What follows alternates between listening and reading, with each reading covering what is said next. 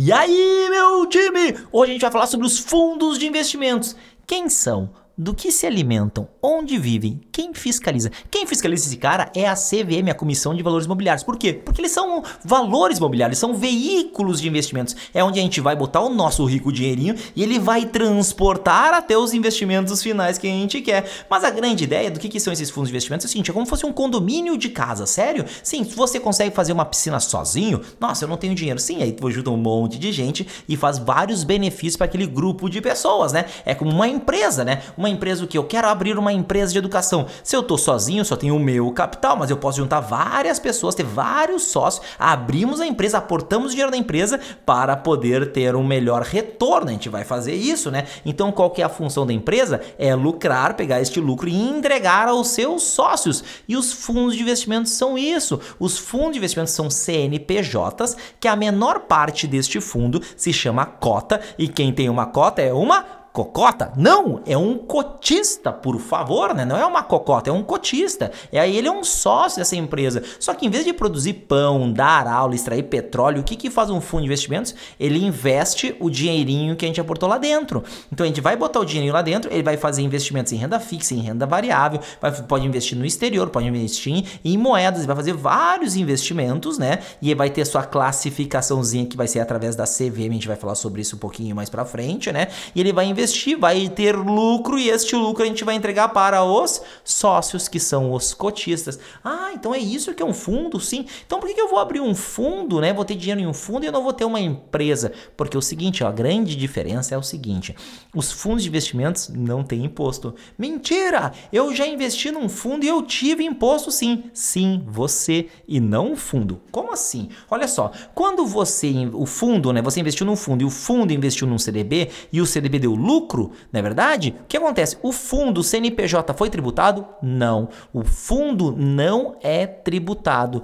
que acontece quando o fundo pega o dinheiro e entrega para você? Você faz um resgate e aí você é tributado. Nas empresas, quando a gente tem uma empresa de educação, como é que funciona? A empresa é tributada e depois quando ela entrega este lucro para o seu sócio, o sócio é isento. Perceba que é diferente o processo. Então, para que eu tenho um fundo? Porque eu quero fazer operações financeiras não ser tributado lá dentro engordar o porco e só no futuro pagar esse imposto. Então esses fundos têm essa vantagem, né, de a gente prorrogar o imposto. Então essa é a ideia de diferimento fiscal, para isso que servem os fundos de investimentos. Ah, agora fez sentido. E quando a gente tem fundos, né, que tem uma pessoa só, porque a pessoa tem muito dinheiro e esse fundo de uma pessoa só, esse investidor precisa ser profissional, ele é chamado de fundo exclusivo, exclusivo de uma pessoa só.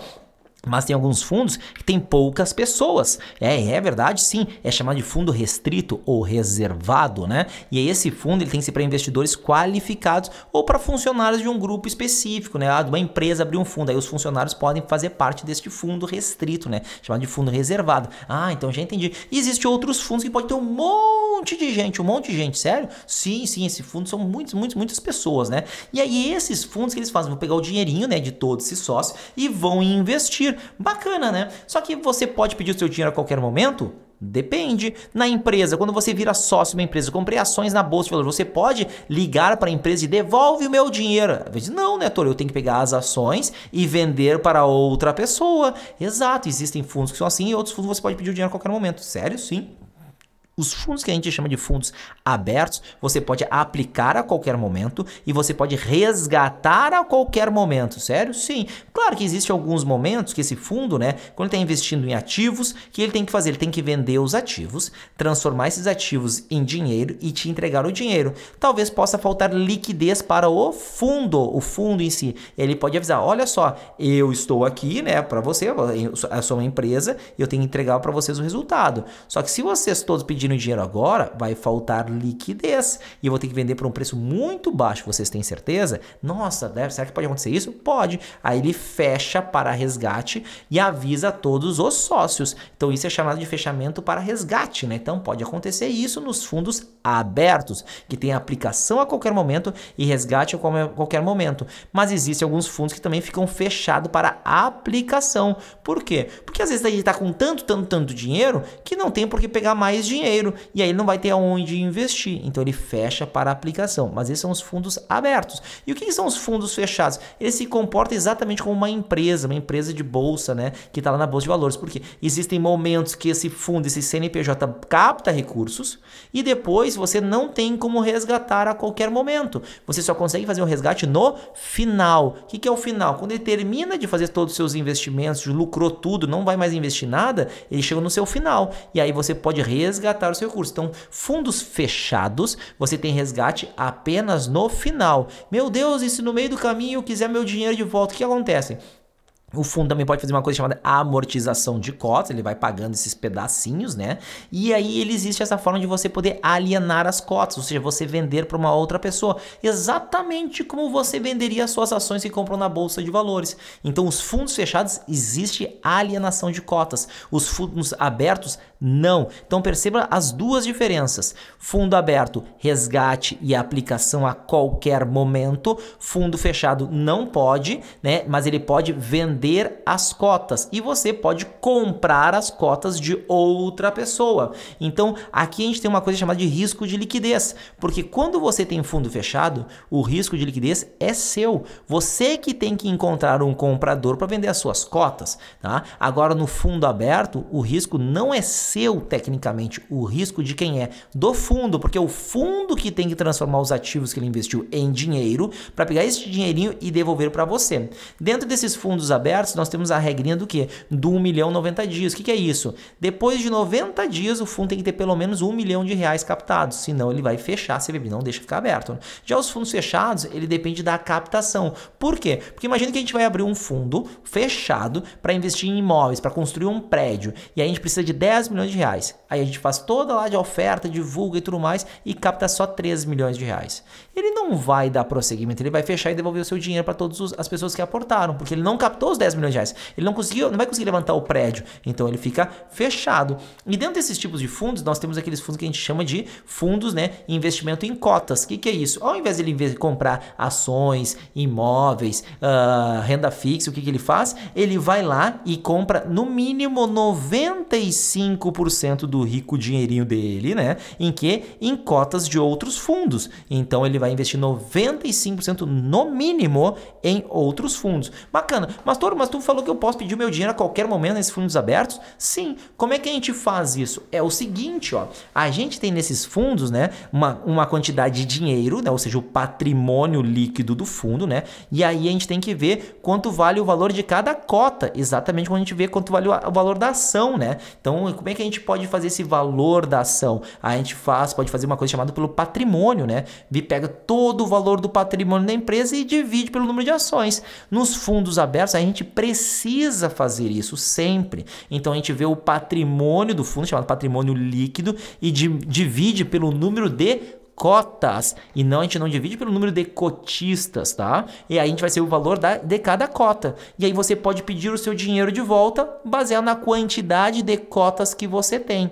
Então ele faz exatamente isso, calculando através do patrimônio líquido. E aí quando você pedir o seu dinheiro de volta, o que ele vai fazer? Ele vai, vai fazer o seguinte, ó vai fazer uma análise de quanto está valendo os valores dos ativos e todos os fundos abertos precisam fazer esse, o valor dos ativos, estão lá dentro do fundo através de uma coisa chamada de marcação a mercado. Tem que ver todos os dias quanto vale aqueles ativos, tá? Claro que existem exceções, como por exemplo, fundo exclusivo, que só tem um cotista, não precisa ser marcação a mercado, mas ele precisa fazer nos fundos abertos que é para muita gente. Aí ele vai olhar o valor dos ativos todos os dias e dizer quanto vale esta cota. E aí você vai pegar o seu dinheiro de volta. Aí ele vai ter uma coisa chamada de de quê? De cota de conversão, que ele vai dizer, ó, oh, o valor da sua cota é tanto, bacana. E ele vai te dar depois, né, a liquidação financeira, que é uma data. Por que isso?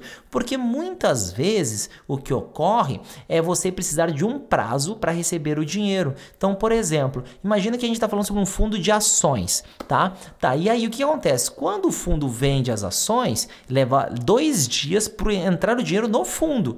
Então, mesmo você tendo a cota do valor ali certinho, vai levar dois dias a mais. Ah, é verdade. Tem que esperar um pouquinho até eu transformar esse cara em dinheiro. Exatamente. Então, muitas vezes o valor da conversão não é o mesmo a mesma data do valor da, da, da, liquidação. Então eu posso ter uma data de conversão na segunda-feira e receber meu dinheiro apenas na quarta, porque tem que ter um prazo para isso. Então essa data de conversão é o valor que eu vou estar recebendo meu dinheiro e a liquidação financeira é a data que eu vou receber. Mas como é que a gente faz essa, essa análise de quanto vale tudo isso, né? É o seguinte, ó, quando a gente vai estar tá fazendo essa aplicação e tem que estar olhando o valor da cota, nós temos dois tipos de cota cota, uma cota delas chamada de cota de abertura e uma outra delas chamada de cota de fechamento. O que é cota de abertura? Quando você está lá na sua segunda-feira, meio-dia, você olhou de manhã lá o valor da cota. Não, está valendo quanto? Dois reais o valor da cota. Aquele é o valor que você vai receber. É o valor daquela cota.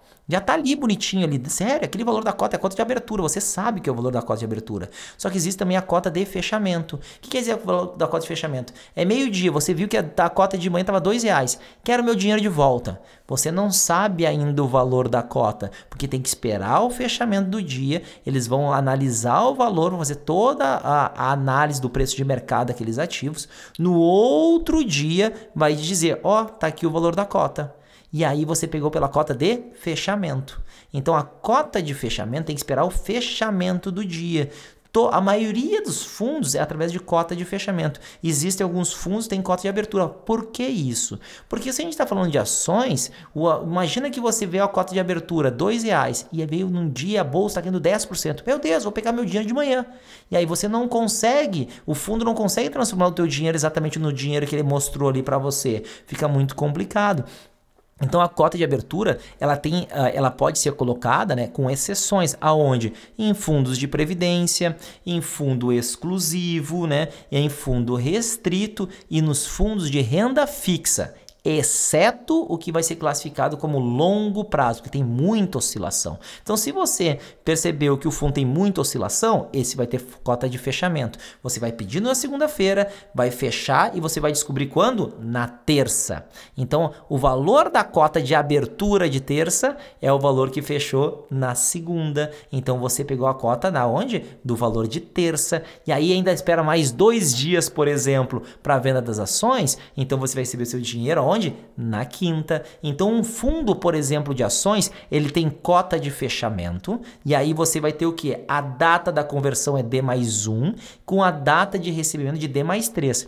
Você pediu na segunda-feira, meio-dia, vai ter que fechar. Na terça, você vai descobrir qual foi o valor da cota, porque ele pegou os preços de fechamento da segunda. Aí, na data da terça-feira, que é D mais 1, aí você, nossa, já sei qual é o valor do meu dinheiro, que é o valor da conversão. Quando que você vê meu dinheiro? Dois dias depois, porque precisa transformar o gestor, quem é o cara que vai trabalhar para isso, ele vai ter que transformar aquelas ações em dinheiro. Aí ele vai vender e daqui mais dois dias úteis ele vai te entregar o dinheiro. E neste caso seria na quinta-feira. Deu um para poder fazer a conversão e mais dois dias para poder te entregar esse valorzinho aqui. Ah, legal. Agora existem outros fundos que poderia ser cota, né? A mesma data da conversão, a data da liquidação. Pediu o dinheiro hoje, entra hoje porque a cota era de abertura. Hum, entendi. Então agora faz mais sentido o valor da cota de abertura e a cota de fechamento. Exatamente, esses caras são bem interessantes, né? E aí essa marcação a mercado que a gente tem que ver todos os dias como é feito isso,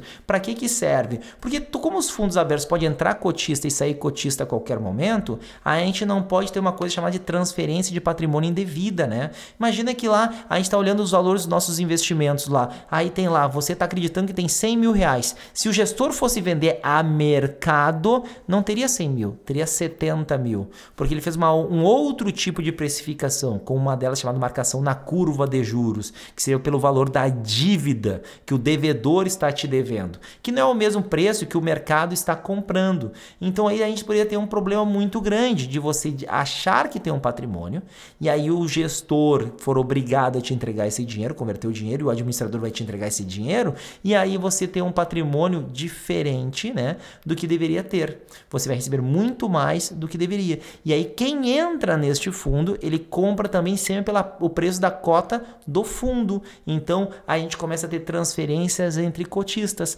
Então, para nós termos uma justiça aqui, nós vamos fazer marcação a mercado, sempre nesses fundos que tem muitos e muitos e muitos cotistas, tá?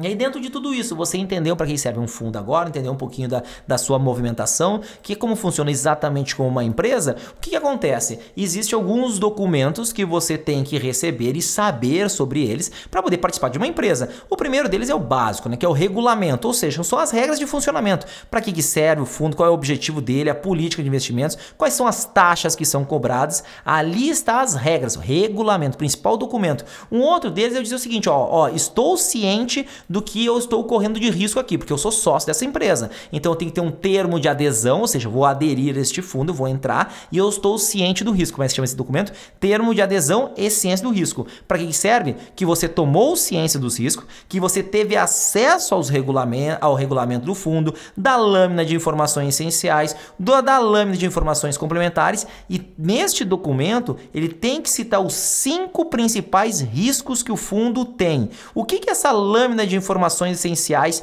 e a lâmina de informações complementares. As lâminas de informações essenciais é o que? É um resumo. É um resumo do que tem ali. Numa lâmina, imagina uma lâminazinha, pum, tá todo o resumo ali. Ele não é obrigatório quando o fundo é para investidor qualificado e para investidor profissional. Não é necessário. O que, que é a lâmina de informações complementares? Essas são as informações que não são essenciais. Como, por exemplo, qual é a tributação do fundo, qual, onde fica o endereço dessa empresa. Por quê? Por qual a diferença ele fica em São Paulo, no Rio de Janeiro? Não é uma informação essencial e complementar. E por que a tributação não é? Porque a tributação ela pode modificar. Não depende do, do, do fundo. Daqui a pouco o governo muda a tributação dos fundos. Você vai deixar de investir ali? Você é sócio daquela empresa. Ah, é verdade. Então é tão importante a tributação. Agora, o objetivo, né? Sim, é por isso está no regulamento esse cara ali, né? O que, que é o prospecto? O prospecto ele apresenta de uma forma destacada as principais informações do regulamento, as principais. Ele não é obrigatório para a CVM, apenas para uma tal de Ambima, né? E como é que funciona depois que você está olhando um fundo se eu quero ou não quero investir para ver os que já existem? É o seguinte, quando o fundo nasce, ele surgiu, ele tem que esperar seis meses para fazer a primeira divulgação da rentabilidade para o mercado como um todo, né?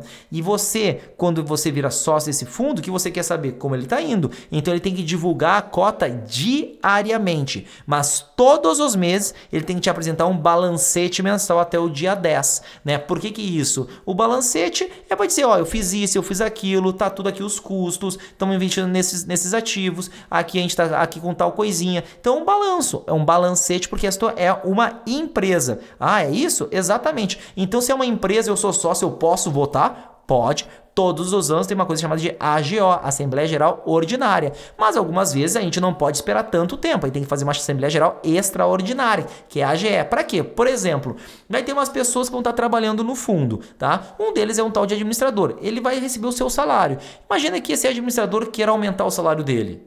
Ele tem que fazer o quê? Ele tem que chamar uma Assembleia Geral Extraordinária. Para aumentar a taxa? Exatamente, porque ele quer ganhar mais, tem que chamar uma Assembleia. Se, então vai todo mundo votar não. Aí ele diz, não quero mais trabalhar. E ele se descredencia do fundo. Então, nossa, é verdade para acontecer isso? Claro. Agora, se ele quisesse ganhar menos, será que ele precisaria chamar uma Assembleia? Não. Então é o seguinte, quando é que ele tem que chamar uma Assembleia Geral Extraordinária?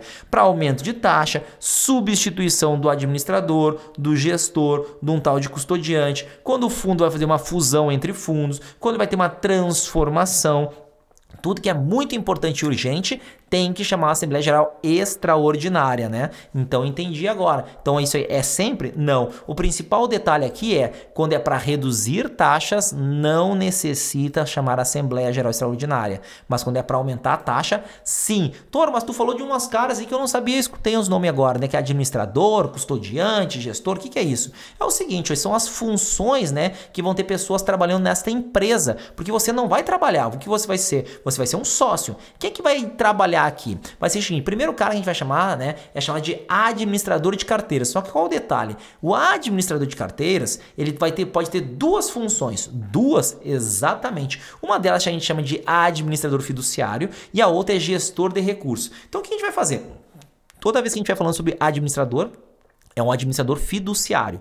Quando a gente fala de gestor, é o gestor de recursos. A gente não vai usar a, a, nomenclatura administrador de carteiras focado no fiduciário. O administrador de carteiras com a função gestor de recursos. Não, a gente vai chamar de administrador fiduciário e o gestor de recursos, tá? Então, o que é o administrador fiduciário? É o administrador do fundo. Sabe você, que você estudou, fez administração? Não fiz, mas conhece alguém? Sim. O que, que estuda administração? Tudo. E o que ele sabe? Nada. Meu Deus! Olha só. Não, ele estuda muitas funções, mas o que eu quero te dizer? O administrador aqui, ele faz tudo. Ele é o cara que vai registrar o fundo lá na CVM para abrir ele, ele que vai elaborar o regulamento, a lâmina, o formulário de informações complementares, ele que vai fiscalizar e vai contratar terceiros, ele que vai ser o responsável por recolher os impostos, IOF, imposto de renda, como cota dos fundos abertos, e dos fundos de renda fixa, é ele que vai fazer a marcação a mercado, ele que é responsável por todos os documentos do fundo ao, perante ao cotista e perante a CVM. Ele é o cara que liga o CNPJ com quem?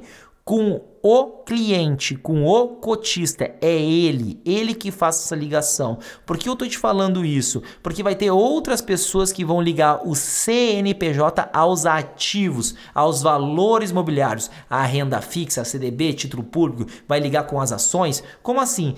O CNPJ é uma pessoa e essa pessoa quer investir, ela vai comprar. Quem é que vai apertar o botão para comprar as ações da Petrobras, da Vale do Rio Doce? Quem vai apertar o botão para vender o CDB e comprar esses ativos? Quem é que vai apertar o botão para vender os ativos para entregar o dinheiro, para ficar com o dinheiro no fundo? Quem é que vai apertar esse botão? Esse cara é o gestor de recursos. Ele que toma as decisões de investimento em cima da política de investimentos. E ju ele, junto com o administrador, são responsáveis pela liquidez do fundo. O que, que é liquidez do fundo? O fundo está investido em, em ativos. Um, um cliente, um sócio, ou seja, um cotista, quer pedir o seu dinheiro de volta, o que acontece? O gestor tem que transformar o ativo em dinheiro. E aí, junto com isso, o administrador vai pegar esse dinheiro e entregar ao cotista. Então a gente tem que transformar o ativo em dinheiro para poder fazer isso, né? Então o administrador e o gestor são responsáveis pela liquidez do fundo. Perfeito. O que é um tal de custodiante? O custodiante não é pegar o custo e passar para diante, não é isso.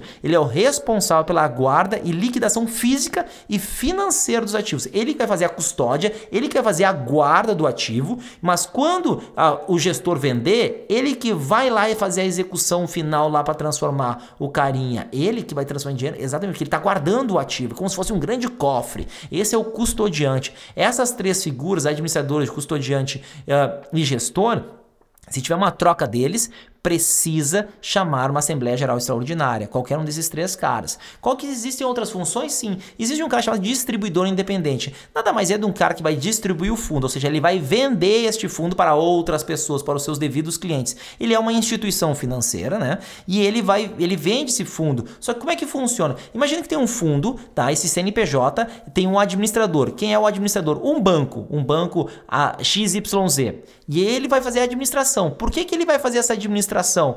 Porque os fundos, eles têm custos. Custos? Exatamente, né? E aí, qual que é um dos custos? É chamado de taxa de administração. Então, o administrador ganha esse dinheiro, essa taxa de administração, que é como se fosse um salário. Esse salário, ele é expresso ao ano, ou seja, 2% ao ano. Quanto maior for o patrimônio, imagina um patrimônio, 1 bilhão de reais tem lá dentro, e o administrador cobra 2%, ele ganha 20 milhões por ano para administrar. É dinheiro, hein? Né? Então, beleza, se tivesse 10 bilhões, são 200 milhões milhões de reais por ano que ele recebe. Mas como é que ele recebe esse dinheiro? Tu não falou que é salário? Sim, e salário como é que a gente paga? Mês a mês. Então ele é expresso ao ano, mas ele é pago mês a mês. Mas projetado diariamente. Se olha todos os dias quanto tem de patrimônio ali e vai fazendo como se fosse, ó, você está devendo hoje tanto, tanto, tanto, e vai somando esses carinhas e uma vez por mês pagam ao administrador um pedaço dessa taxa de administração.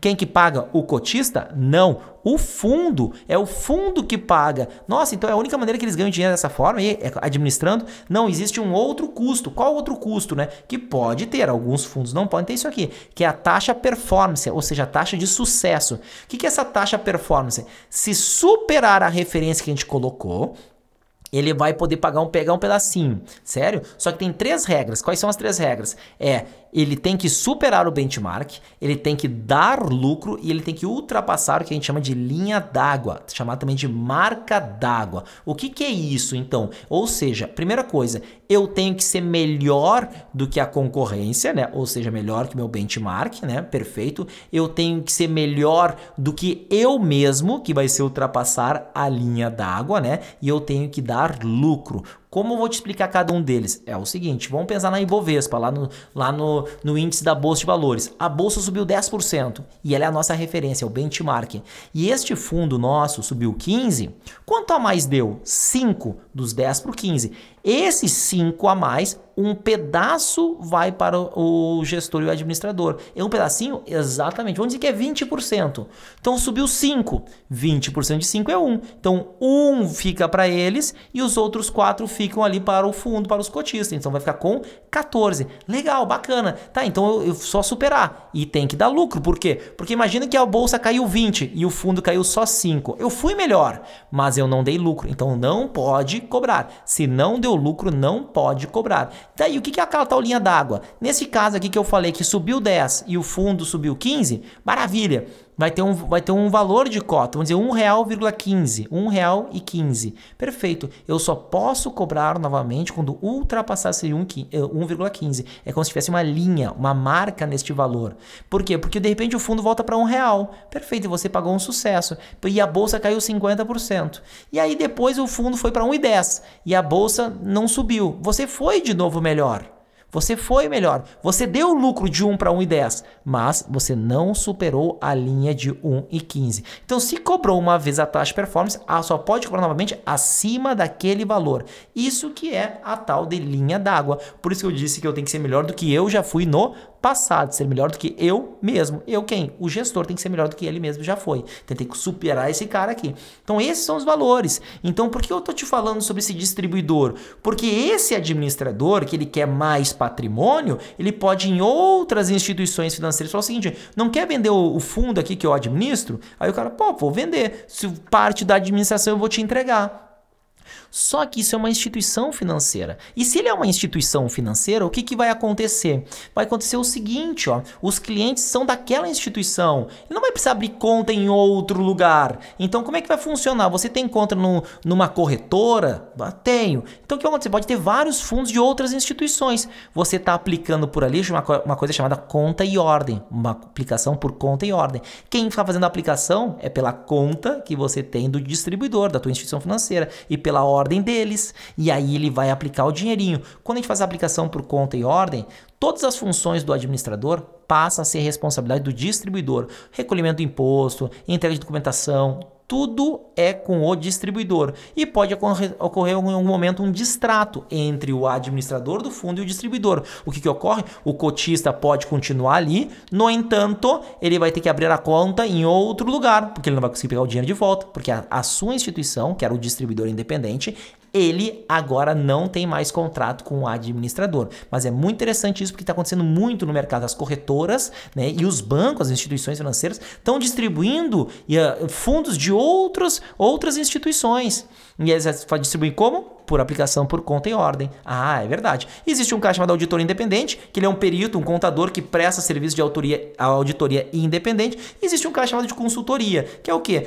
Muito utilizado nos fundos imobiliários. Ele faz uma consultoria imobiliária, né? Nesse caso, quem paga é o fundo, o próprio CNPJ, né? Um profissional externo, né? Presta essa consultoria, mas também pode acontecer de qualquer tipo de fundo. Aí quem vai pagar vai ser o próprio administrador, vai ser da taxa de administração, né? E esses fundos, ele tem uma coisa que a gente chama de objetivo e política de investimentos. O que é o objetivo? Objetivo. É se um fundo ele é passivo ou ativo. Passivo, ele tem que seguir o benchmark. Essa é a estratégia dele, tá? Esse é o objetivo. E ativo, o ativo ele vai tentar superar, então ele tem muito mais risco. Existe o ativo alavancado, que é que pega dinheiro emprestado, pega dinheiro emprestado para comprar mais ativos, mais ativos, né? E esse cara é muito interessante porque as provas adoram esse cara para falar quanto eu perdi. Por quê? Imagina que o fundo tem 100 milhões de reais e ele pegou, ele pegou mais 400 milhões emprestado em dívidas. Então o que, ele comprou? Ele comprou ao total 500 milhões, mas o patrimônio dos cotistas é de 100 milhões. Aí o fundo caiu 10%. O cotista não perdeu 10%. Por quê? Porque perdeu os 10 dele mais 10 sobre os 400. Não tinha 500 milhões?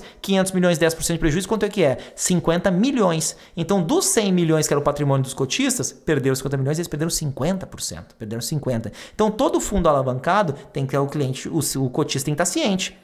E se ele é alavancado, é para o mal e para o bem. Então, se for para o mal e ficar com patrimônio negativo, quem paga são os sócios, os cotistas. Mas, se ele não era alavancado e ficou alavancado, quem vai pagar? O gestor e o administrador. Porque o administrador é quem fiscaliza e controla tudo, tudo, né? E o que é a política de investimentos? É, co é, é como a gente vai investir, né? É através dos mercados, papéis, limites né, de aplicação e tudo mais. Bacana. Então, tudo isso é o que ocorre nesses fundos de investimentos, né? Tá, e como é que eu defino onde é que ele vai investir nesses papéis? É aí onde entra a classificação da CVM, a 555, que ela dá nomes.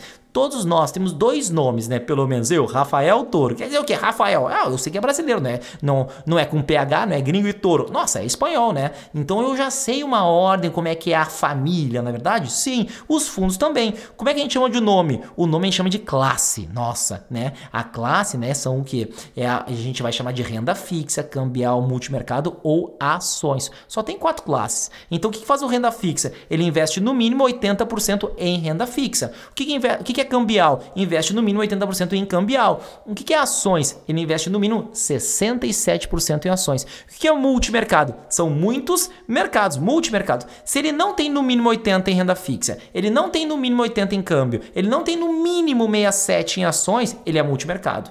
O grande detalhe é que numa renda fixa, ele não pode investir em ações, ele não pode. Se ele mesmo tiver 80% em renda fixa e investir em ações, ele é multimercado. Então, multimercado é quando ele não é nenhum dos outros três. Tá, e o que, é o sobrenome? Renda fixa, cambial, multimercado, ações, é, é o nome, exatamente. O que, é o sobrenome? O sobrenome é que a gente chama de sufixo. Então a primeira coisa chama classe e o outro é o sufixo. O sufixo, cada um de, dessas classes pode ter sufixo, tá? Aí nós temos sufixo chamado curto prazo, referenciado simples, longo prazo, crédito privado, dívida externa. A gente também tem investimentos no exterior, mercado de acesso, são vários, são vários, né? Então olha só, é para eu dar um direcionamento maior. O renda fixa, não era 80% em renda fixa? Sim. Agora, você sabe o que, que ele está investindo em renda fixa? Qual que é o tipo de dívida? Será que tem muito risco de crédito, pouco risco de crédito? Você não sabe. Então, o segundo nome, agora ele vai te dar essa direção. Então, tem que ter sempre o segundo nome? Não. Mas se ele for renda fixa a curto prazo, o que, que ele vai fazer? Ele vai investir 100% do dinheiro dele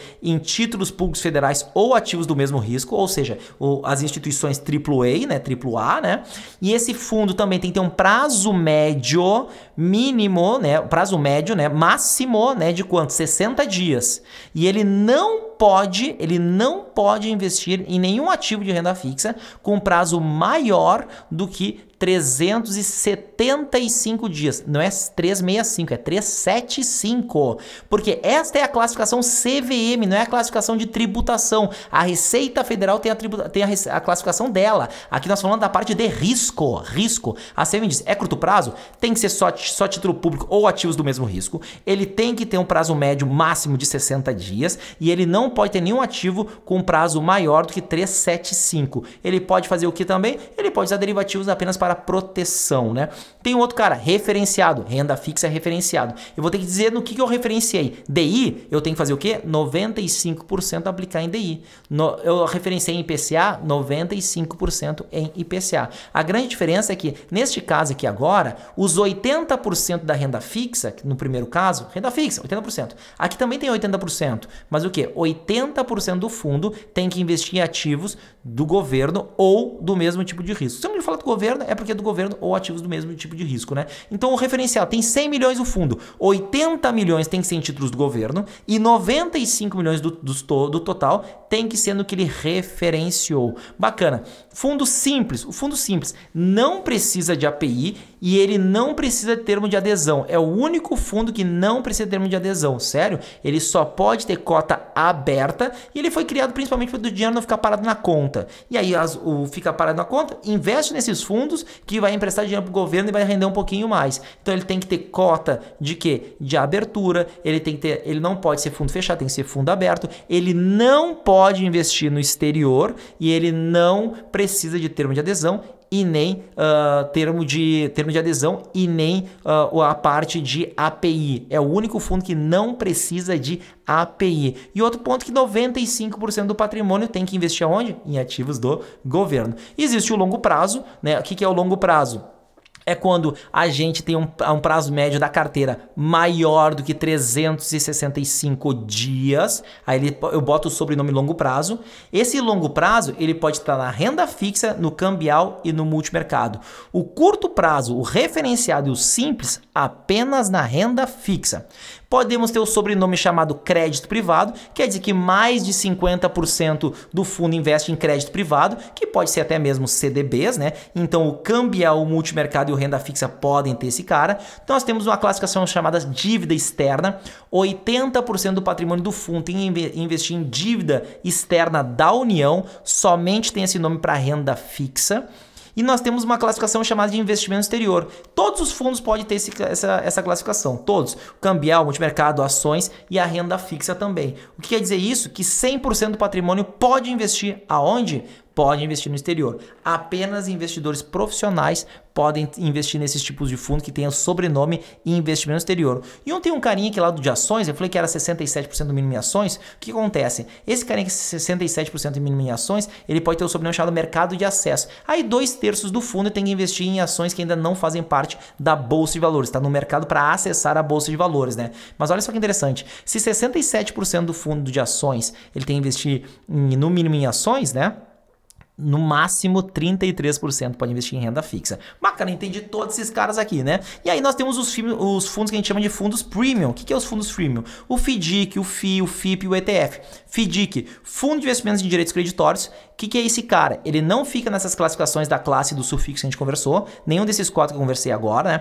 Mas o que é o FDIC? Ele é o único fundo que ele pode ter três tipos de cotas diferentes, que são chamadas de cota sênior, mezanina e subordinada. O que, que é a sênior? É o cara que tem muito mais prioridade, é um cara sênior, é um cara mais idoso, né? Mezanino é a mesma mesa, bem no meio. E o que, que é o subordinado? Fica lá embaixo, lá na relé. O que quer dizer isso? Quer dizer que dentro desses cotistas, o primeiro que recebe dinheiro é o sênior depois o mezanino e depois o subordinado. Eu posso ter distribuições de dinheiros diferentes. É como se fosse preferencial e ordinária. As ações preferenciais têm preferência, a ordinária são por último, né? Mas aqui nas costas nós não chamamos de preferencial nem ordinária, nós chamamos de quê? De subordinada e a parte de uh, sênior. Então fica esse detalhezinho aqui. São três tipos de cotas: sênior, mezanina e ordinária. É somente para investidor qualificado não tem aplicação mínima para o cotista, mas o fundo tem que ter no mínimo um patrimônio líquido de 500 mil reais. E o que, que ele investe? Em direitos creditórios, ou seja, tem muito mais risco do que um fundo normal de renda fixa. O que, que dá um outro cara? Fundo imobiliário, fundo de investimento imobiliário. Em vez de você comprar ações, uh, você comprar imóveis normalzinho, o que, que você vai fazer? Você pode investir num dinheiro num fundo e este fundo vai aplicar em qualquer coisa de imóvel. Não existe uma aplica um percentual mínimo para imóveis, mas ele fala isso aí, tem que investir em imóveis em si tudo que for atrelado a imóveis. Pode ser dívida, pode ser CRI, LCI, pode ser construção de prédio, pode ser galpão, pode ser ações de empresa de pode ser qualquer coisa imobiliária, qualquer coisa imobiliária, mas tem que investir em imóveis. Ele é sempre um fundo fechado e ele tem que fazer o quê? A cada semestre, ele tem que distribuir no mínimo 95% do lucro. Se ele não tem lucro, ele não distribui, mas ele tem que distribuir 95% do lucro. Qual que é a ideia desse cara aqui? É ter uma, um benefício tributário também para a pessoa física, que é qual? Se o cotista ele for pessoa física, ele tiver menos de 10% do fundo, o fundo tiver mais de 50 cotistas, o fundo for negociado em bolsa ou em balcão, essa distribuição do lucro é isenta de imposto de renda para o cotista. Muitos fundos imobiliários fazem a distribuição mensal, mas ele pode ser, pode ser bimestral, ela pode ser semestral, ela pode ser uh, mensal, uh, pode ser trimestral, ela pode ser qualquer prazo, mas tem que ser no, no máximo 180 dias, no máximo, semestral no máximo. Mas muitos levam a classificação, né, a consideração de ser mensal. Para quê? Para trocar o teu hábito de ter imóveis para os fundos e receber esse mesmo tipo de renda. FIP, Fundo de Investimento em Participações. O fundo ele tem que investir no mínimo 90% do patrimônio líquido em ativos que ele vai participar da gestão, 90%. Ele é pra, apenas para investidor qualificado e ele é um fundo fechado.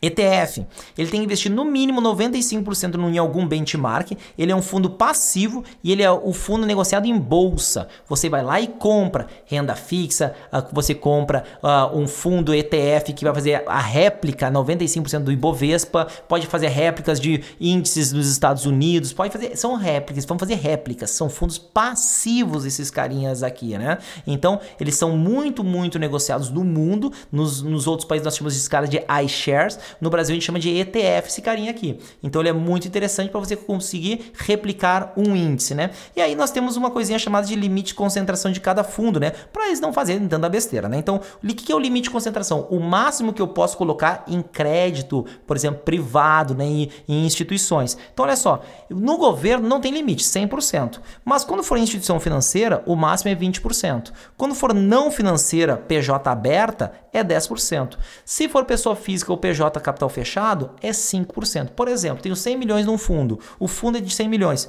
Quanto que o máximo eu posso botar no banco A? 20 milhões de reais. Se o banco quebrar, o máximo que eu perco é 20%. Então, se eu, se eu um banco lá que ele é administrador do fundo e quebrar, não acontece nada a não ser que o dinheiro esteja investido, porque ele é apenas o administrador, ele não é o proprietário do fundo. Quem é o proprietário? Os cotistas, os sócios. Então é 20, 10 e 5. 20 instituição financeira, 10 não financeira, negociado na uh, capital aberto, né? E 5% para PF ou PJ capital fechado. O que é PJ capital aberto? É como se fosse Vale do Rio Doce, Petrobras, mas isso é ações, mas ele vai comprar as debêntures, tá? Qual é o limite para investir no exterior? Todos os fundos têm as mesmas regras, exceto os fundos simples. Fundos simples não podem investir no exterior.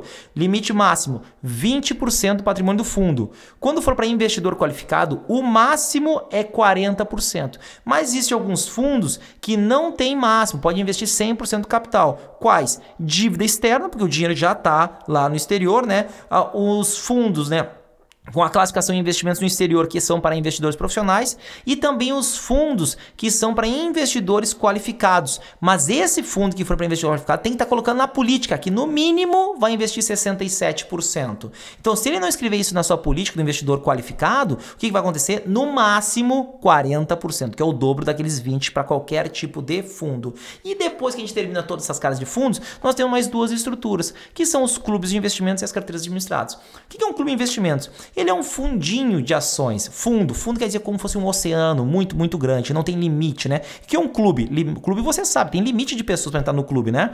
Então esse clube de investimentos tem que ter no mínimo de três, no máximo, no mínimo três pessoas e no máximo 50 pessoas. E são pessoas físicas. Nenhuma pessoa física pode ter mais do que 40% do clube, né? Ele é muito mais barato de abrir do que abrir um fundo, né? E ele também tem a mesma regra dos fundos de ações. No mínimo 67% em ações. Então ele é um fundo de ações, mas pequenininho, de 3 a 50 cotistas, pessoas físicas. E essa tal de carteira administrada? A carteira administrada nada mais é do que um serviço, como se fosse uma procuração.